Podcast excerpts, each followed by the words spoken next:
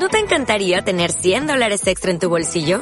Haz que un experto bilingüe de TurboTax declare tus impuestos para el 31 de marzo y obtén 100 dólares de vuelta al instante. Porque no importa cuáles hayan sido tus logros del año pasado, TurboTax hace que cuenten. Obtén 100 dólares de vuelta y tus impuestos con 100% de precisión. Solo con Intuit TurboTax. Debes declarar para el 31 de marzo. Crédito solo aplicable al costo de la presentación federal con TurboTax Full Service. Oferta sujeta a cambios o cancelación en cualquier momento.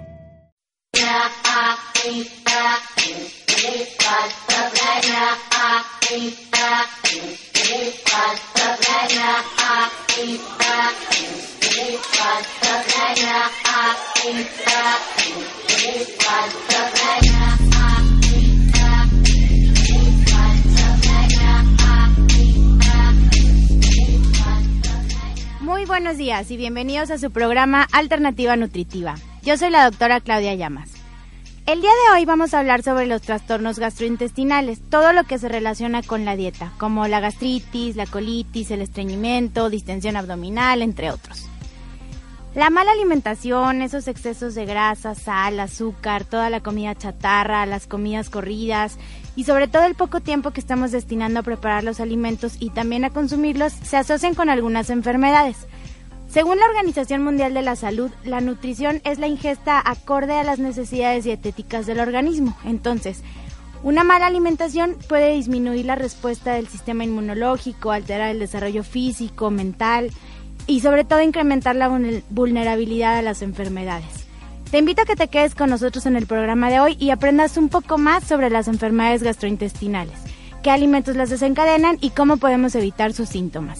Regresamos en un momento.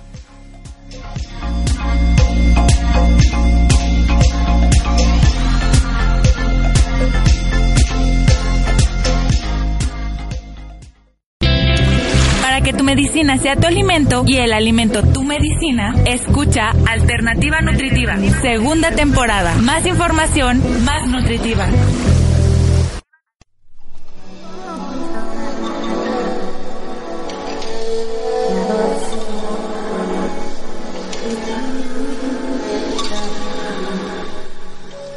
Estamos de regreso en su programa Alternativa Nutritiva. El día de hoy hablaremos sobre los trastornos gastrointestinales, todo lo que se relaciona con la alimentación. Principalmente hablaremos de la gastritis, del reflujo gastroesofágico, el estreñimiento, la dispepsia, la distensión abdominal y el síndrome de intestino irritable y los diferentes tipos de colitis. Vamos a empezar por la gastritis. La gastritis es una de las enfermedades más comunes que afecta de hecho a millones de personas en el mundo. Esta es asociada a diferentes cosas, desde situaciones de estrés, nerviosismo, pero sobre todo hábitos alimentarios incorrectos. La gastritis es uno de los problemas relacionados con el tracto digestivo más comunes que existen. Entonces, si hay obviamente algunas personas que tienen predisposición a padecerla, siempre hay maneras de evitarla y maneras de combatirla. Solo es cuestión de prevenirla de una forma correcta. Pero bueno, en realidad, ¿qué es la gastritis? ¿Cuál es su definición? La gastritis en sus diversas formas es una de las consultas que más, más frecuente es en el consultorio de un médico.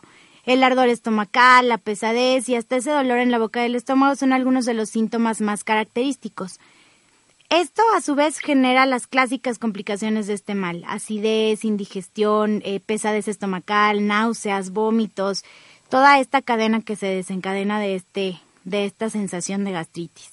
La gastritis también es conocida con el nombre de dispepsia. La dispepsia es una inflamación de la capa interna del estómago. Estamos hablando entonces que esta porción del estómago se inflama y es lo que desencadena todos los síntomas que les mencioné hace un momentito. La gastritis puede afectar a todo el estómago o solamente a una porción de este. Vamos a clasificarla entonces en dos tipos. La gastritis crónica, que es la que aparece gradualmente y la gastritis aguda. La gastritis crónica se produce en dos de cada diez mil personas. Esta eh, es un poquito menos común. La aguda es la que ocurre repentinamente, que nosotros después de consumir cierto alimento empezamos a sentir las molestias de, de la gastritis. Este tipo de gastritis, la aguda, ocurre en ocho de cada mil personas.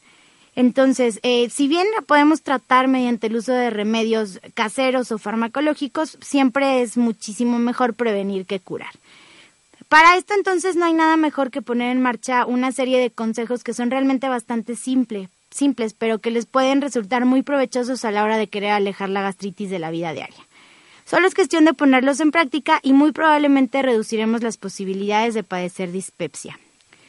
La importancia del proceso digestivo que se lleva a cabo en el estómago es crucial para una buena absorción y metabolismo de los alimentos, sobre todo de los nutrientes a nivel del intestino. Entonces, este proceso depende en gran parte de los alimentos que ingerimos. Por otra parte, lo que comemos afecta a diferentes órganos del sistema digestivo. Por ejemplo, lo que comemos afecta al hígado, afecta a la vesícula biliar, el páncreas, para que estos puedan cumplir con sus diferentes funciones. Todos estos se involucran en la digestión de las comidas. Entonces, ¿por qué se produce la gastritis? Las causas pueden ser múltiples, sin embargo, entre todas ellas tres son las más importantes. Primero, una bacteria que se llama Helicobacter pylori. Esta es de las causas más comunes. La segunda causa es el estrés. Y la tercera es una dieta rica en grasas. Esas son las tres principales causas de gastritis. En cualquier caso, una vez que ya desencadenamos la enfermedad, es básico el control de la alimentación, completamente vital. Algunas formas de prevenir la gastritis, bueno, desde lo más simple, dejar el cigarrillo y el alcohol, que son dos irritantes naturales, ya que, pues al igual que todos los alimentos grasosos, el tabaco y las bebidas alcohólicas son una de las causas más frecuentes de este problema digestivo. Por ende, entonces, nada mejor que apartarlos de la vida, si es, si es sobre todo bastante recurrente que nosotros padezcamos estos síntomas de dispepsia. A la hora de comer, necesitamos mantener ciertas conductas adecuadas. Hay que seguir parámetros básicos como para no complicarnos la vida con la gastritis. No te apures, come lo más despacio que puedas, siéntate, mastica bien los alimentos y no tomes exageradamente bebidas ni frías ni calientes y tampoco obviamente comas más de lo que deberías. Estas son una de las, de las claves más efectivas a la hora de prevenir este inconveniente, además obviamente de los alimentos prohibidos en la gastritis, es decir, todos los alimentos ricos en grasas en especial grasas saturadas, como por ejemplo galletas, bizcochos, las papas, eh, todo lo que es pastelería, bolillo, golosinas, chocolates. Existen también otra serie de alimentos que no son tan ricos en grasas, pero sí en sustancias ácidas que pueden irritar aún más la mucosa gástrica. Por eso te recomiendan siempre, eh, obviamente, conocer y por supuesto evitar estos alimentos que son nocivos para la gastritis, sobre todo para la mucosa gástrica. Algunos de estos alimentos ácidos que son productores de gastritis son todos los cítricos, como por ejemplo naranjas, toronjas, mandarinas, ya sea que se consuman como frutas o como jugos. Esto es malísimo por lo ácido. El azúcar y todos los alimentos concentrados en azúcar, las mermeladas, los helados, las cremas y obviamente pasteles, dulces, todo eso. Y por ejemplo la miel, la miel aunque es muy muy, muy sana en otras circunstancias, los azúcares que tiene la miel también pueden ocasionar acidez en el estómago todo lo que son productos de tomate y, de, y sus derivados como salsas, por ejemplo, también la acidez del tomate y en especial cuando está hecho salsa a menudo producen estos episodios de gastritis. La cebolla, a pesar de que su acidez es responsable de gran parte de sus propiedades, pues es no poco conveniente si tú padeces gastritis. El café, los refrescos de cola también contienen alcaloides que irritan muchísimo la mucosa gástrica. Entonces, en síntesis, estos son alimentos que favorecen la aparición de gastritis. Entonces, si tú padeces este mal, pues deben de ser eliminados de tu menú diario si es que quieres evitarte mayores complicaciones. Hay que tener bien en cuenta que si no sigues una dieta adecuada y consumes estos alimentos que provocan acidez de manera habitual, pueden llegar a producirte incluso una úlcera. Entonces esto ya es un problema un poquitito más serio.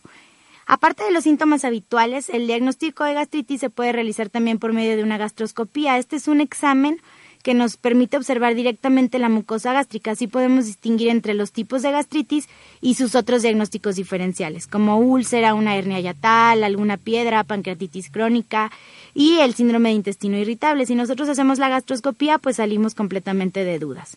El diagnóstico de certeza se logra ya que nosotros hacemos un estudio histológico, o sea, cuando hacemos la gastroscopía obtenemos una biopsia y esta biopsia nos informa sobre la presencia de gastritis y también sobre la presencia del Helicobacter pylori, que es de lo que depende la gran, en gran, gran medida el tratamiento.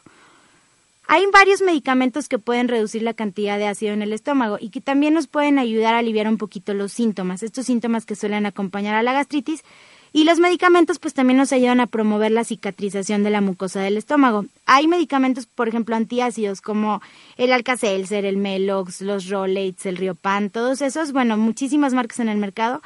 Son puras combinaciones de tres sales básicas, magnesio, calcio y aluminio. Estos iones de hidróxido o, o bicarbonato neutralizan el ácido, neutralizan el ácido en el estómago y entonces pues nos producen una sensación de alivio y nos ayudan a mejorar la cicatrización.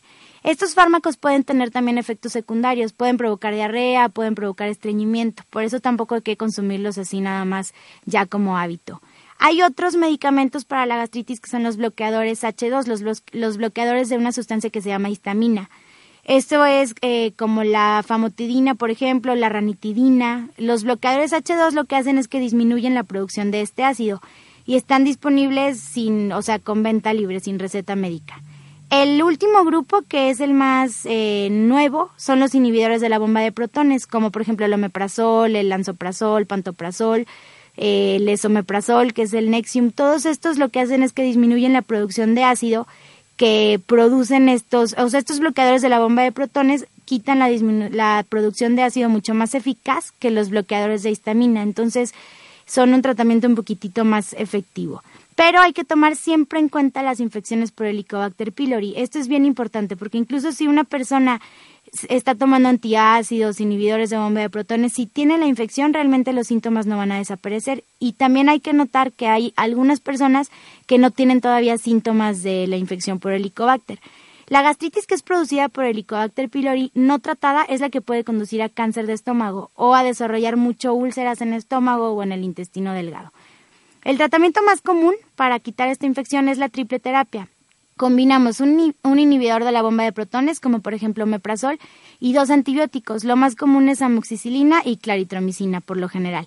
Entonces ya matamos la bacteria y obviamente este tratamiento triple, más aparte los cambios en la dieta, pues nos ayudan a que el estómago cicatrice un poquito mejor y a que desaparezcan estos problemas molestos.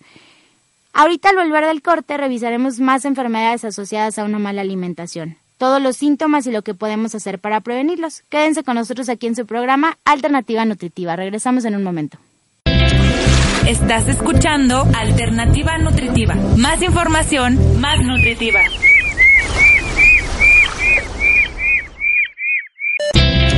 Regresamos con más información, ahora más nutritiva.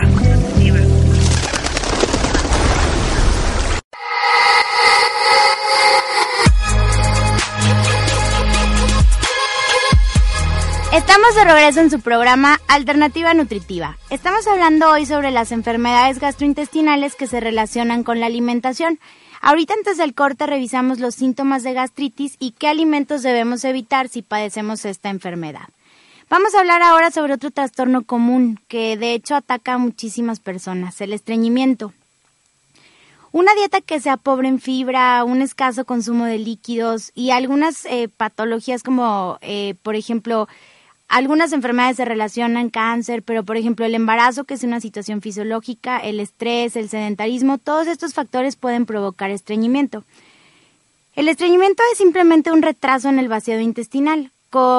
en general, las personas tienen esa sensación de tener poca cantidad de heces que estén duras y esto es debido a que se hace más lento el tránsito intestinal. El tránsito intestinal, bueno, el peristaltismo, que es la forma correcta de llamarlo, empieza a hacerse un poquito más lento y esto provoca que el vaciado intestinal se retrase. Esta enfermedad se caracteriza por la presencia de gases o flatulencias y en determinados casos dolor abdominal. El estreñimiento entonces es una incapacidad puntual para poder evacuar el contenido intestinal después de más o menos unos 10 minutos de esfuerzo o la ausencia de deposiciones durante tres días o más. Hay principalmente tres tipos de estreñimientos. El estreñimiento agudo, que este es el que aparece de forma repentina y que puede ser ocasionado sobre todo por algún cambio reciente, como por ejemplo algún tratamiento médico, que aumentemos alguna situación de estrés o el embarazo, y finaliza cuando nosotros solucionamos el agente que lo está causando no puede, o sea, no suele tardar tanto tiempo porque realmente una vez que nosotros controlamos el agente causal, pues ya desaparece y no da recaídas posteriores. Este es el tipo más frecuente de estreñimiento, por ejemplo, en los niños. En los niños realmente es un estreñimiento agudo lo que es lo más común. El estreñimiento crónico, este tiene un origen ya definido y, eh, o sea, se va muchísimo en el tiempo atrás. Tenemos muchas recaídas frecuentes. Este es el más habitual en adultos y sobre todo en personas eh, mayores, en ancianos. Existe otro tipo de estreñimiento que es el estreñimiento idiopático. Este también pues es de origen desconocido y el tratamiento también está poco determinado, es muy poco eficaz. Primero tenemos que tomar en cuenta entonces las causas del estreñimiento. Estas son bien variadas. Las principales son pues un estilo de vida inadecuado, caracterizado por tres cosas principalmente. Estrés, una dieta baja en fibra y baja en líquidos, especialmente agua, porque, por ejemplo, las bebidas con gas o con cafeína, como el café, el té, pueden provocar también por sí solas alteraciones en el tránsito intestinal. Entonces, esas personas que piensan que tomar café les vale como agua, pues están realmente muy, muy equivocadas. Tienen estas sustancias que alteran también el tránsito intestinal. Una persona que haga poco o ningún ejercicio físico, esto también tiene muchísimo que ver con la motilidad del intestino. No es realmente necesario realizar un ejercicio intenso y prolongado para prevenir el estreñimiento. Basta con 20, 30 minutos de paseo a ritmo normal, por ejemplo, caminata, trote ligero, bicicleta, para poder favorecer unos adecuados hábitos intestinales. Y hay presencia de ciertas afecciones que se relacionan con el intestino. Por ejemplo, hay personas que tienen engrosamientos de las paredes del intestino por ciertas patologías agregadas, que se inflama mucho el intestino, que hay algún tumor, por ejemplo, colitis. Si el estreñimiento es debido a alguna de estas causas, pues no debemos de iniciar ningún tratamiento solos, o sea, no usar laxantes ni nada, porque esto puede enmascarar la enfermedad de base y hacerla un poquito más grave. Entonces, siempre hay que tratar de consultar al médico. Hay otras enfermedades que pueden también asociarse con un poquito de estreñimiento. Por ejemplo, el hipotiroidismo. El hipotiroidismo, que es de las patologías tiroideas más comunes, sobre todo en mujeres. Hay muchísimas personas que tienen hipotiroidismo y no lo saben. Uno de los síntomas asociados al hipotiroidismo es el tránsito intestinal lento un poquito el estreñimiento. En algún programa más adelante vamos a tratar esta enfermedad porque hay muchos síntomas que mucha gente padece y realmente tenemos poca cultura de estar haciéndonos exámenes de laboratorio, entonces puede que tengamos hipotiroidismo y no nos hayamos dado todavía cuenta. Pero bueno, ya lo vamos a tratar en su momento. Ahorita, bueno, como enfermedad asociada al estreñimiento tenemos que tomar en cuenta el hipotiroidismo. Por ejemplo, la diabetes también. En estos casos, el estreñimiento aparece como un síntoma de estas enfermedades que se relaciona con el intestino o bien se manifiesta como un efecto secundario de alguno de los medicamentos. Entonces, siempre, siempre es conveniente decirle al especialista que nos esté realizando el seguimiento de diabetes o de hipotiroidismo que empezamos a tener síntomas de estreñimiento para que pueda valorar bien el problema y entonces resolverlo, ya sea con un cambio de medicamento o agregando algunos cambios a la alimentación. El embarazo, por ejemplo, también es una causa común de estreñimiento por la presencia de un cambio en la presión intraabdominal. Eso hace que el tránsito del intestino también cambie y entonces muchas veces las personas embarazadas pues tienen este problemilla de estreñimiento. Y en las personas mayores también de forma natural el intestino empieza a funcionar un poquito más lento, sobre todo porque las personas mayores suelen usar ciertos medicamentos que se pueden asociar al estreñimiento. En el caso de que el estreñimiento sea determinado por estilo de vida inadecuado, antes de tomar cualquier medicamento, siempre hay que tener una serie de medidas no farmacológicas para poder solucionar el problema y prevenir futuros episodios. O sea, antes de tomar laxantes o de tomar pastillas o enemas o lo que sea que les hayan recomendado, pues primero hay que tratar de hacerlo de una forma un poquito más natural. Primero, controlar el estrés. Diariamente hay situaciones en el trabajo, en la casa, en las relaciones familiares, en lo social, que resulta un poquito difícil controlar. Entonces empezamos a aumentar el nivel de estrés y esto eh, pues nos empieza a tener, dar alteraciones también a nivel intestinal. Podemos introducir cambios pequeños a la vida cotidiana para poder hacerle más fácil el horario, el trabajo al intestino desde, por ejemplo, establecer horarios regulares de comidas, o sea, siempre tratar de comer a la misma hora, no como las personas que están en la oficina y que a veces desayunan a las 10 y a veces a las 12 y a veces no desayunan. Esto también altera muchísimo el tránsito intestinal, entonces hay que tratar de seguir horarios regulares de comida. Dormir lo suficiente y tratar de distribuir el tiempo en la medida de lo posible para eh, tener unos 20, 30 minutos para caminar. Siempre hay que tratar de, pues organizar las tareas de todo el día y dejar siempre libres esos 20 minutos para echarle la mano al tránsito intestinal. Hay que tratar de aumentar un poquito el consumo de líquidos. Lo recomendable, como lo hablamos en un programa hace más o menos dos semanas, pues son entre 6 y 8 vasos al día. Obviamente hay que individualizarlo en cada caso, pero eh, siempre hay que consumir suficiente agua para poder ayudar a que el tránsito intestinal esté un poquito mejor. Es bien importante también evitar o por lo menos reducir el consumo de bebidas con gas, de refrescos, porque estas bebidas hacen que el intestino se inflame un poquito más y entonces nos empeoran el problema. Y el ejercicio, una rutina diaria de 20 o 30 minutos de caminata a un ritmo normal nos ayuda muchísimo a mejorar el estreñimiento. Siempre hay que seguir unos buenos hábitos regulares de vaciado intestinal. El intestino, así como todos los órganos del cuerpo, puede y debe ser acostumbrado a tener ciertos hábitos. Por ejemplo, nunca debemos de reprimir las ganas de ir al baño. Siempre es conveniente acostumbrarnos a, ir a evacuar más o menos a la misma hora. Para conseguir este objetivo, pues al principio va a ser preciso ir al baño sin ganas, pero bueno, poco a poco el intestino va a adquirir el hábito de trabajar a esa hora. Entonces, eh, eso es, pues es educación gastrointestinal completamente. Hay que evitar estar sentados en el baño más de 10 minutos. Esas personas que se meten a echarse el periódico, la revista o con el celular, eso nos hace los hábitos intestinales peores. Entonces hay que tratar de trabajar a tener cierta hora dedicada para ir al baño para que el intestino se empiece a acostumbrar a hacerlo a esas horas. Aumentar obviamente la ingesta de fibra. Está demostrado que un escaso aporte de fibra en la dieta diaria es una de las principales causas de estreñimiento en un altísimo porcentaje de la población.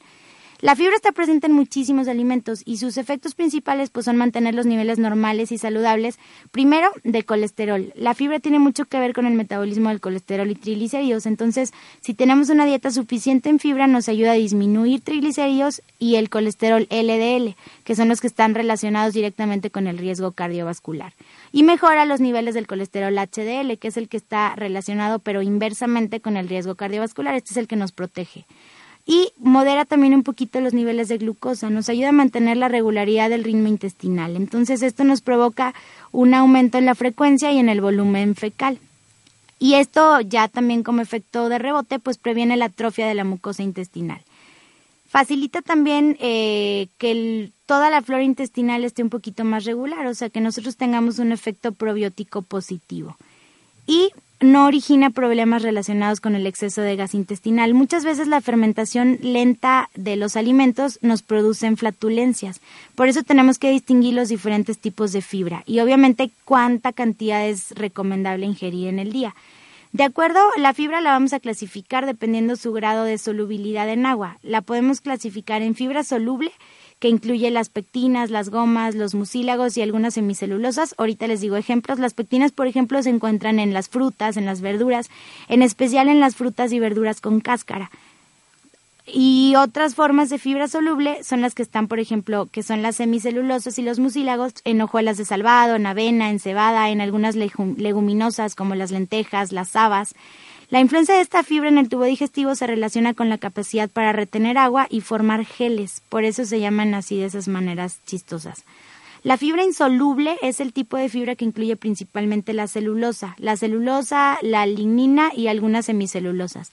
Los alimentos que contienen este tipo de fibra son los cereales integrales. Por ejemplo, las capas del salvado de los granos como el trigo, eh, lo que recubre la, eh, todo, todos los granos enteros, eso es, eh, eso es fibra insoluble, eso es celulosa. Entonces, de acuerdo a distintos organismos oficiales, y esto está avalado ya por varios estudios científicos, las recomendaciones diarias de fibra son en adultos, a partir de los 18 años, de 20 a 35 gramos al día que esto también pues va variando dependiendo de la situación fisiológica de cada persona. Entonces, por ejemplo, una mujer embarazada pues va a precisar un aporte superior de fibra en su cuerpo todos los días, debido a esta tendencia de que el embarazo se asocia al estreñimiento. Lo mismo ocurre con las personas mayores. En, en esto se recomienda un poquito más de gramos de fibra por día y también un poquito más de líquidos, debido a que su intestino pues es lento por naturaleza en esta etapa de la vida. En niños y en adolescentes las recomendaciones eh, también son muy variadas. No existe una pauta determinada como en los adultos de granos, de gramos, perdón, por día. Por lo general se ha aceptado y más o menos se recomienda eh, un aporte de fibra en los niños siguiendo una regla. Es la edad del niño más 5 gramos, eso es el aporte mínimo de fibra al día. Y la edad del niño más 10 gramos es el aporte máximo. Hay que tomar muchísimo en cuenta que la fibra en exceso también nos da muchos, muchos, muchos problemas. También existe un tratamiento farmacológico para el estreñimiento. En el caso de que las variaciones introducidas a nivel nutricional no hayan logrado el objetivo ya deseado, podemos recurrir al uso de laxantes como una ayuda externa al problema de estreñimiento. Hay que distinguir también los tipos de laxantes. Los, laxantes son agentes que a través de distintos mecanismos logran aumentar el bolo fecal. Hay laxantes mecánicos, que son los que facilitan el vaciado intestinal, y hay laxantes de contacto o irritantes, que son los que aumentan el peristaltismo, los que aumentan los movimientos del intestino grueso. Los laxantes son siempre de uso puntual, o sea, una vez que nosotros descartamos el origen del estreñimiento y corregimos los hábitos de alimentación, eliminamos el uso de laxantes. No es conveniente que se usen nunca más de siete días consecutivos, en el caso, por ejemplo, de los laxantes naturales, ya que nos pueden empezar a ocasionar diarrea. Y además, el empleo constante de laxantes nos va a provocar un cambio a nivel de los hábitos intestinales, o sea, a la larga ocasiona un problema muy superior al estreñimiento, ya que hace el tránsito intestinal muchísimo más lento. Entonces, en vez de corregir el problema, lo vamos a, a empezar a alterar un poquito más.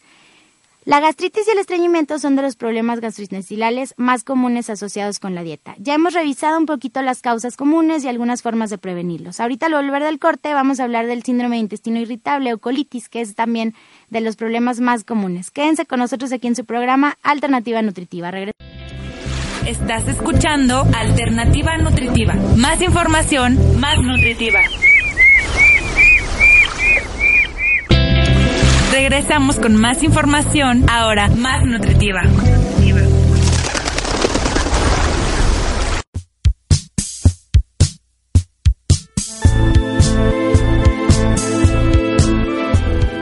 Estamos de regreso en su programa Alternativa Nutritiva. El día de hoy estamos hablando sobre los trastornos gastrointestinales que se relacionan con la alimentación. Ya revisamos ahorita en los dos bloques anteriores las generalidades de la gastritis y del estreñimiento así como también algunas formas farmacológicas y no farmacológicas para poder tratar estos problemas. Vamos a hablar ahora sobre un trastorno más, el síndrome de intestino irritable, mejor conocido como colitis. La colitis es un trastorno gastrointestinal que consiste en eh, una inflamación del colon y por extensión de todo el intestino grueso. El concepto de colitis en términos generales abarca una gran variedad de procesos que van desde la colitis crónica hasta la colitis aguda y transitoria, desde los que tienen una causa específica hasta los que presentan una causa que no es realmente conocida. Hay entonces diferentes tipos de colitis según la causa. Por ejemplo, la colitis amebiana. Esta es bien común en los niños. Esta es debido a la infección por amibas. Eh, y esta pues se trata obviamente con antibiótico. Hay otra común que es la colitis isquémica. Esta es consecuencia del cierre de alguna arteria y esto provoca que le falte oxígeno a los tejidos del colon y se muera un pedazo de colon. Esto es algo grave que de hecho se tiene que tratar con cirugía y se considera como una urgencia. El colon irritable, que es eh, un trastorno funcional o más bien de la motilidad del colon, este es bien frecuente en nuestro tiempo, ya que eh, por el aumento de estrés y el cambio en los hábitos alimentarios es lo que la gente conoce como colitis nerviosa. Ahorita vamos a hablar un poquito más sobre este tipo de colitis. Hay algunos virus que nos pueden causar también esta inflamación en el colon y está también la colitis idiopática, que es de causa completamente desconocida. Hay dos colitis eh, que son diagnósticos de enfermedades a largo plazo que son autoinmunes. Está, por ejemplo, la colitis poliposa, que es una inflamación de las últimas partes del colon debido a la presencia de o como se levanta la mucosa y se forman estos pólipos. Y hay otra colitis que se llama ulcerosa. Esta ulceración crónica del colon eh, provoca que la persona tenga exacerbaciones bien complejas, bien dolorosas y bien constantes en el recto y se pueden extender estas úlceras a lo largo de todo el intestino. Las causas que sí pueden intervenir en el desarrollo de una colitis son bien variadas. Entre estas pueden estar desde factores ambientales, factores emocionales y, como les mencioné ahorita, algunas infecciones, amibas, bacterias, virus y obviamente los trastornos en la dieta. Esos no nos pueden faltar. Nuestro organismo reacciona de diversas formas ante la presión emocional. El colon o el intestino grueso es una de las partes que más sufre ante esta presión o ante el estrés. Esto produce muchos trastornos en las funciones del colon y también obviamente la forma en la que nos alimentamos influye mucho. Los síntomas más, más comunes de este tipo de trastornos de la eh, colon irritable o síndrome de intestino irritable son, primero, el estómago distendido. Se inflama mucho el estómago porque empieza a retener mucho gas. Esto nos provoca dolor en la zona abdominal, en general en todo, todo el abdomen dolor tipo cólico, ruidos en, ruidos en el abdomen, náuseas, estreñimiento y esto se caracteriza porque se combinan, hay periodos de estreñimiento y periodos de diarrea. Puede llegar a causar también vómito, tanta distensión abdominal. Y además de estos síntomas, y dependiendo del tipo de colitis y la duración, pueden aparecer otros síntomas aún más graves, como por ejemplo hemorragias, diarreas intensas, deshidratación, Siempre para hacer el diagnóstico pues hay que hacer una historia y un examen clínico. Podemos solicitar también algunos exámenes que nos ayuden a descartar, por ejemplo, la presencia de parásitos o de tumores o padecimientos en la vesícula o en el páncreas. Entre los exámenes que podemos necesitar puede ser, por ejemplo, una, eh, un examen de copros, ver eh, un examen de heces para ver los parásitos o las bacterias y checar también la presencia de sangre. Podemos hacer, por ejemplo, una radiografía del colon para ver si está distendido, si está eh, perforado y hay otro estudio que se llama colon, colon por enema y también la colonoscopia. Eso nos ayuda a ver de forma directa el colon en su interior. En el colon por enema nosotros vemos cuánto tiempo tarda el tránsito intestinal y si es que se está atorando en alguna parte, en dónde es. Y la colonoscopia pues nos deja ver de forma directa el colon, a ver si hay pólipos, a ver si hay úlceras, a ver si hay tumores o algo que nos esté originando este problema de colitis. El tratamiento va a depender 100% de la causa que origine la colitis. En general, lo que podemos hacer son primero cambios de hábitos alimenticios. Siempre llevar una dieta saludable, evitando el exceso de grasas, embutidos, lácteos, condimentos artificiales que también irritan mucho y algunas verduras, por ejemplo, coliflor, eh, lechuga, repollo. Estas nos generan una cantidad de gas mayor. Ahorita vamos a revisar qué, qué alimentos son los que nos producen más flatulencias. El cigarro, por ejemplo, el alcohol y hay que agregar bastante agua y fibra a la dieta diaria. Con esto pues podemos regular un poquito estos episodios de colitis. Siempre hay que intentar estar tranquilo, hay que evitar las preocupaciones y los enojos para poder también evitar la parte emocional que tiene que ver con el intestino. Hay algunos medicamentos que en el caso que sea necesario, pues podemos agregar antibióticos o antiparasitarios dependiendo siempre de la causa del, de la causa que esté inflamando el colon. Y también en algunos casos el tratamiento puede ser quirúrgico. Por ejemplo, eh, en el caso de poliposis, de divertículos, eso puede requerir cirugía. En el caso de una colitis nerviosa o de un colon espástico, hay que primero manejar el estrés de la persona y después pues podemos utilizar medicamentos que nos regulen la motilidad del colon, siempre de la mano de una dieta adecuada. De las formas de colitis entonces la más común es el colon irritable o esta colitis nerviosa. Realmente se desconoce la causa de esta afección, pero pues los síntomas del colon irritable se deben a factores como por ejemplo una comida muy muy abundante y ciertos alimentos como lácteos, cereales, cítricos, cafés que desencadenan esta inflamación. Hay eh, también medicamentos y obviamente el estrés que se, se asocian a este colon irritable. Se denomina entonces colon irritable o síndrome de intestino irritable al trastorno gastrointestinal que se caracteriza por un conjunto de molestias abdominales y alteraciones en el hábito de posicional, o sea, en el hábito de evacuar. Esto se origina aparentemente en la última porción del tubo digestivo y no se puede demostrar una causa orgánica. Realmente se llama colon irritable, colon espástico o colitis espástica. El colon irritable entonces constituye casi el 30% de los diagnósticos en consultas ambulatorias en todo el país, eh, en todas las sociedades desarrolladas. 30% es un número altísimo. Y esto, bueno, se presenta con mayor frecuencia en mujeres y se puede diagnosticar en todas las edades, especialmente pues en adultos, pero también pueden padecerla en cualquier edad de la vida.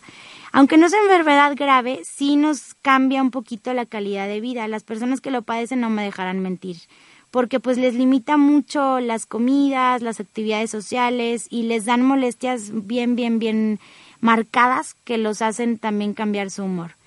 Conviene entonces que revisar que aunque las causas no estén claramente definidas, su alteración, su aparición sí se asocia con una alteración emocional, con ansiedad, con estrés, entonces, realmente no tiene una causa exclusiva. Eh, cuando hacemos el diagnóstico de colon irritable, pues realmente tenemos que tomar en cuenta muchas cosas. Y eh, lo que sí es que sí se ha observado que las contracciones en el colon y en el intestino delgado en personas que padecen esta enfermedad son muy, muy diferentes. O son muy rápidas o son muy lentas, son muy extremas. Un individuo sano pues tiene sus movimientos intestinales un poquito más regular. Hay pacientes, por ejemplo, en los que predomina la diarrea como síntoma inicial y en otros predomina el estreñimiento, que es un tránsito lento. Pero en la mayoría de los pacientes, pues se producen estos cambios dependiendo de los estímulos que nosotros le demos, dependiendo del estrés y también dependiendo de las comidas que estemos consumiendo. Esta sensación de distensión abdominal se debe entonces a un tránsito anormal del aire a lo largo de todo el tubo digestivo. Esto es por los procesos de fermentación bacteriana. En las bacterias del intestino fermentan diferente estos alimentos y entonces se produce mucho más gas. La causa entonces es desconocida, pero en algunas personas puede ser también secundaria alguna infección. Los síntomas que provocan, eh, pues siempre, comida, bebida y estrés. Eso es lo primero que tenemos que descartar. Entre los principales síntomas del colon irritable se encuentran estas molestias abdominales y la alteración del intestino en su tránsito, en forma de diarrea o estreñimiento. Puede haber dolor del lado izquierdo del abdomen, ahí es más común porque ahí es donde el colon empieza a dar la vuelta. Entonces, del lado izquierdo del abdomen hay dolor que se alivia después de ir al baño o de expulsar el gas. También es bien común el ardor en el estómago, dolor torácico, la digestión lenta, dolor al momento de, eh, ir al baño, dolor anal. Otros síntomas, aunque menos comunes, pues puede ser esa sensación de evacuación incompleta que se llama tenesmo, esa sensación de tener la necesidad de seguir evacuando aunque ya no tengamos realmente nada que evacuar. Y también puede llegar a provocar incontinencia. También expulsión de eh, flatulencias de manera mucho más continua que el resto de las personas. Los criterios entonces diagnósticos para este padecimiento, para el colon irritable, siempre tienen que incluir como mínimo tres de los siguientes síntomas continuos. Dolor o malestar abdominal que se alivia con la defecación, algún cambio en la frecuencia o en la consistencia de las heces y eh, alguna alteración psicológica como ansiedad, depresión o estrés. Si juntamos estos tres eh, síntomas claves, pues ya realmente podemos diagnosticarlo. Pero casi siempre el diagnóstico de colon irritable se realiza por exclusión. Como no hay un examen específico para poder confirmar la presencia de esta enfermedad, pues si la persona tiene estos síntomas, simplemente lo diagnosticamos y ya. Entonces, el diagnóstico inicial se da teniendo en cuenta los síntomas que describe el paciente y la historia clínica. Tenemos que preguntarle al paciente bien dirigido si consume lácteos, algunos productos que contengan sorbitol, por ejemplo, chicles sin azúcar, algunas frutas, y también pues evaluar los aspectos psicosociales en la vida del paciente. Hay que indagar específicamente sobre la presencia de estrés y sobre todo si ha aumentado en las últimas semanas.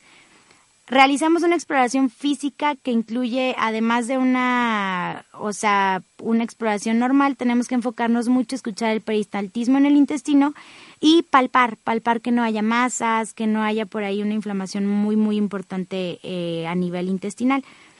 Podemos también pedir exámenes, pues un una análisis de orina, un examen, eh, un copro para ver si hay parásitos o sangre. Y eh, obviamente siempre descartar que sea un hipotiroidismo, que sea una diabetes y vamos buscando también intolerancias, intolerancia a la lactosa, enfermedad celíaca. Si esta evaluación es negativa y los síntomas persisten, pues vamos a hacer ya estudios adicionales. Ya podemos hacer, por ejemplo, una colonoscopía, el enema, eh, la colonoscopía, una prueba de tolerancia a la lactosa y ya esto pues nos va a respaldar el diagnóstico de, de intestino irritable. Casi siempre, en general, las personas empiezan antes de los 40 años de edad, persisten los síntomas por tres meses como mínimo y son eh, regulares, o sea, siempre asocian cierta comida con que empieza dolor abdominal y eh, presencia de flatulencias, gases, dolor, entonces ya esto nos ayuda mucho a, a diagnosticar. El síntoma, entonces, el síndrome de intestino irritable sí se presenta con mayor frecuencia en personas que tienen trastornos de ansiedad, depresión o mucho estrés. ¿Cuál es el tratamiento? El tratamiento de estos pacientes pues no solo depende de un medicamento, sino que tenemos que manipular la dieta y tenemos que ayudar a mejorar el estrés. Sí podemos también mejorar la función intestinal, pero a veces es más necesario, más que dar medicamentos para la función intestinal, utilizar, por ejemplo, eh, antidepresivos, recomendarles ciertos tipos de ejercicios para que, pues, para que tengan un, una resolución un poquito más efectiva. Podemos siempre pues tratar farmacológicamente los síntomas, pero es más aconsejable modificar la dieta. Hay que evitar las comidas copiosas, evitar consumir alimentos altos en grasa, hay que tratar de meter más proteínas a la dieta y evitar los alimentos flatulentos. Ahorita vamos a ver cuál es esta lista de alimentos flatulentos. Para combatir entonces estos trastornos, pues metemos un poquito más de fibra, agua, ejercicio, como les he venido repitiendo a lo largo del programa. Espero que esta información los ayude a detectar estos síntomas de las patologías comunes y obviamente los ayude a poner en práctica las recomendaciones dietéticas y los tratamientos. Vamos a volver ahorita en un momento para revisar esta lista de alimentos que son generadores de gas. Quédense con nosotros aquí en su programa Alternativa Nutritiva. Volvemos en un momento. Estás escuchando Alternativa Nutritiva. Más información, más nutritiva. Regresamos con más información, ahora más nutritiva.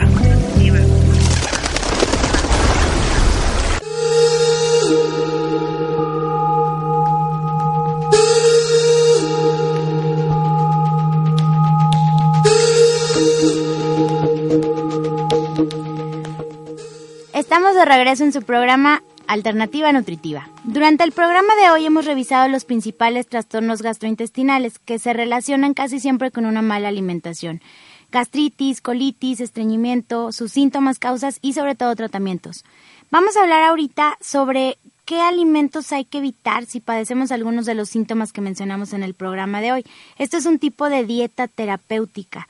Primero hay que clasificar a ciertos alimentos por lo que provocan en nuestro sistema gastrointestinal y hay que entender que hay dietas que nos ayudan sin necesidad de tomar medicamentos a disminuir la secreción ácida. Hay otras dietas que nos ayudan a regular el vaciamiento gástrico y que incrementan la defensa de la mucosa del estómago.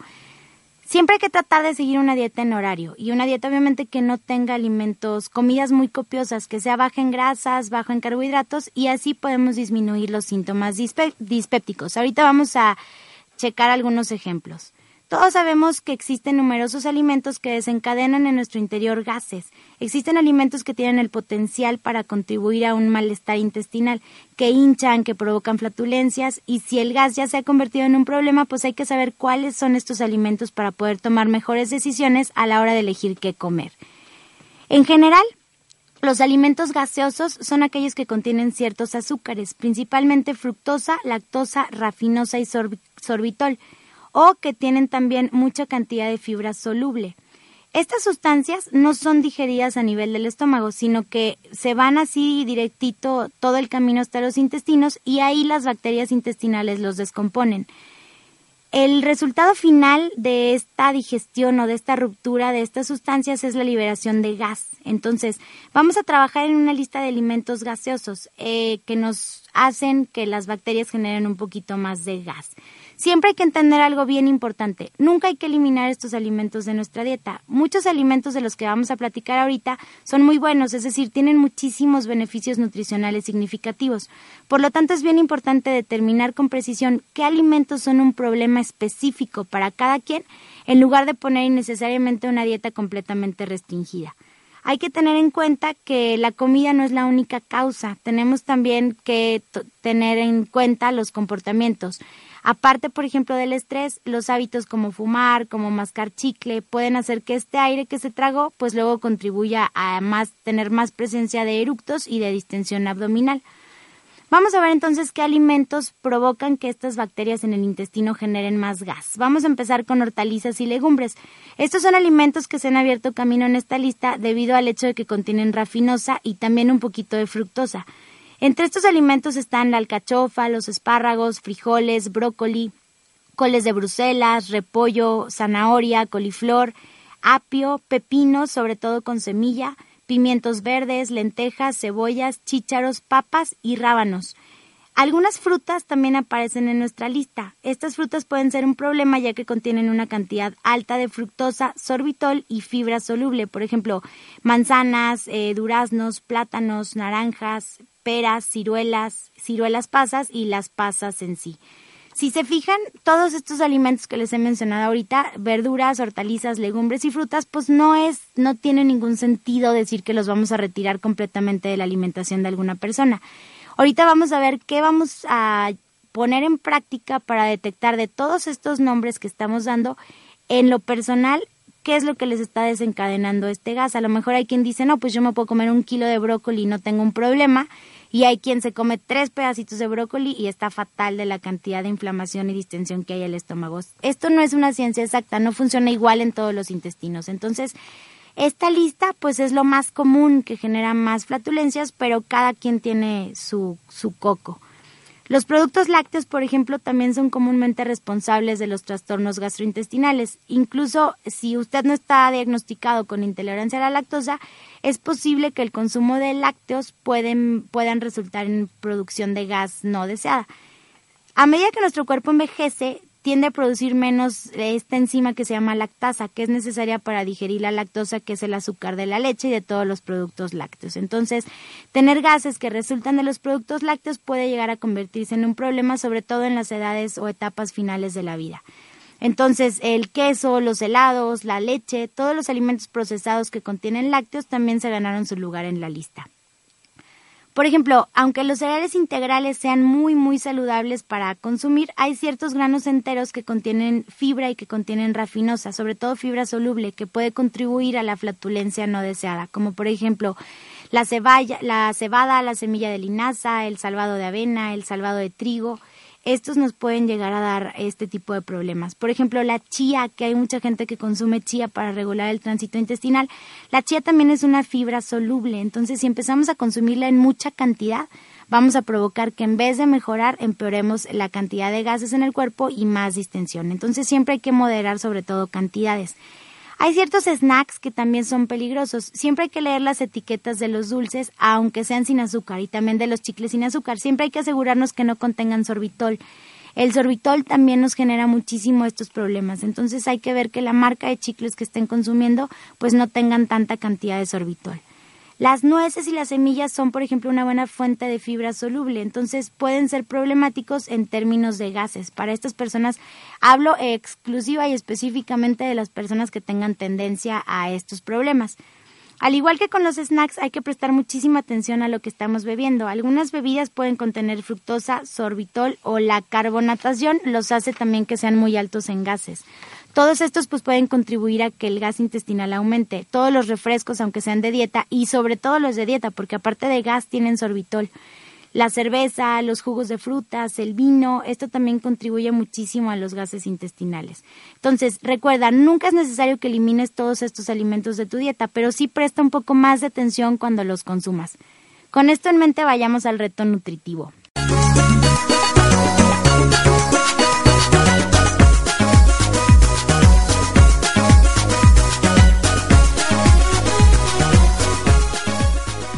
Como hemos visto a lo largo del programa, los trastornos gastrointestinales asociados con la dieta tienen síntomas que son comunes entre todos ellos, entonces también hay alimentos comunes que podemos evitar para mejorar estos síntomas.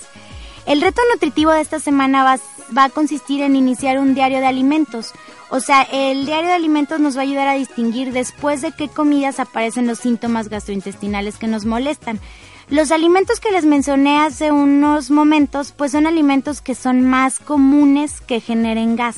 Si nosotros llevamos este eh, diario de alimentos, pues vamos a poner hoy, por ejemplo, en el desayuno, comí eh, cereal de salvado de trigo. Bien, no me sentí mal, excelente. A la hora de la comida comí una ensalada y le puse brócoli y después de comer empecé con mucha distensión y mucho problema. Entonces ahí detectamos que los granos enteros no nos están dando problema, pero a lo mejor el brócoli sí.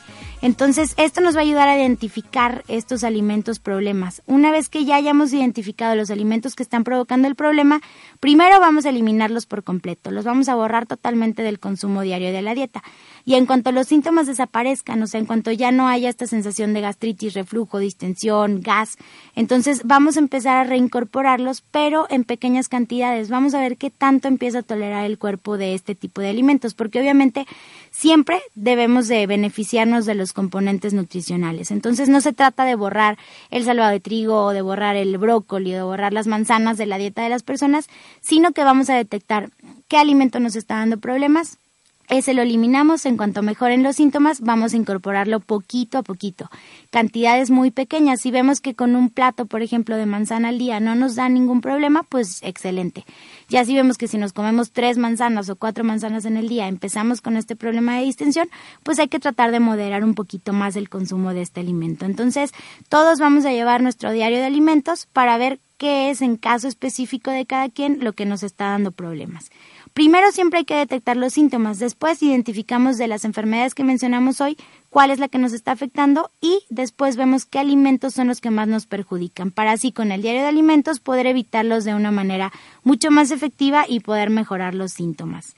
Espero que les haya servido la información del, del, programa de hoy. Sus comentarios, como siempre, en redes sociales, en Facebook, RTW Red de Medios, en Twitter, arroba RTWMX y la página de internet www.rtw.mx. Los espero la próxima semana con más información de interés para su salud. Muchísimas gracias por haber escuchado el programa y que tengan todos una excelente semana.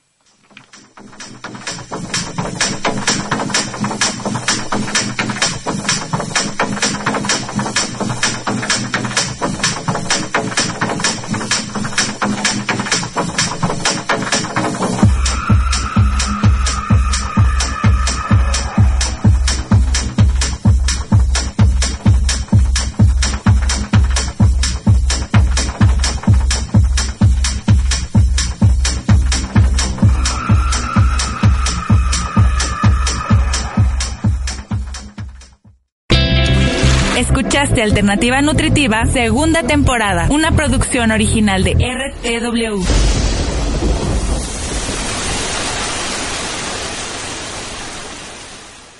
¿No se merece tu familia lo mejor? Entonces, ¿por qué no los mejores huevos? Ahora, Egglands Best están disponibles en deliciosas opciones. Huevos clásicos, de gallina libre de jaula y orgánicos de Egglands, que ofrecen un sabor más delicioso y fresco de granja que le encantará a tu familia. En comparación con los huevos ordinarios, Egglands Best contiene la mejor nutrición como 6 veces más vitamina D, 10 veces más vitamina E y el doble de omega 3 y B12. Solo Egglands Best. Mejor sabor, mejor nutrición, mejores huevos. Visita egglandsbest.com para más información.